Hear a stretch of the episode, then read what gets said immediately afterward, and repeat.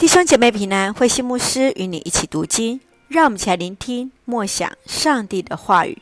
历代志下三十三到三十四章，犹太王马拉西和约西亚。历代志下三十三章，历代志笔下的马拉西王与列王记所记载的完全不一样。马拉西是在诸王当中在位最久的君王，统治长达五十五年。初期，他因偶像崇拜引起上帝的愤怒，以致被掳到巴比伦。当他有机会回到犹大，他在上帝的面前悔改，拆除邱坛。这是与列王记所记载不一样的地方。列王记将犹太的国家灭亡起因就是在于玛拉西，但是在历代志，他让马拉西是有一个悔改的机会。看见他回转向神，而后他的儿子亚门继任为王。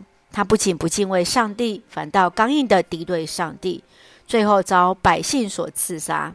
约西亚接续他做王。在三十四章，约西亚在年仅十六岁就继任为王。他效法大卫，敬畏上帝，除掉了偶像，修缮了圣殿，守月节。在发现古律法书之后，更是按照律法进行所有的改革，因此他也被称为年轻的改革者。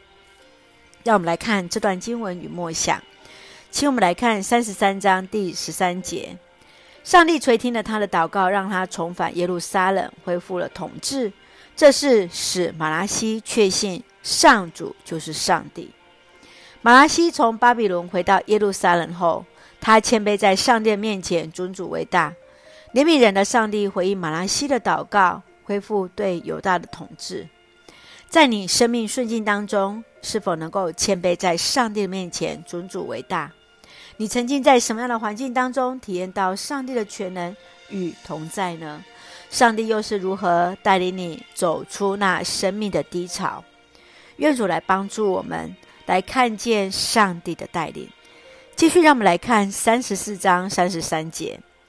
约西亚将境内所有可憎的偶像都拆毁，要以色列人侍奉上主。在他活着的年日，他们忠心跟随上主，他们祖先的上帝。犹太王约西亚做了上主认为对的事情，年轻时就将国内的异教崇拜都给铲除。拆毁亚瑟拉女神巴力的祭坛，当发现律法书，更是带领百姓来按着律法书而行，召聚了全部的人，领到上帝的面前，表明要来忠心服侍上帝。亲爱的弟兄姐妹，你的偶像是什么？任何超越上帝在我们心中地位的，那就是我们的偶像。面对看重内心的上帝。你会如何预备自己来到上帝的面前呢？愿主来恩待我们，来赐福我们，也让我们更加警醒来到上帝的面前。就让我们一起用三十四章第二节作为我们的金句。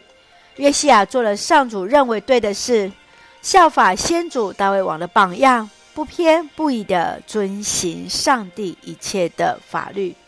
是的，愿主也帮助我们来做上帝认为对的事，不偏不倚，遵行上帝一切的法律。一起用这段经文作为我们的祷告。亲爱的天父上帝，感谢你保守我们一切平安。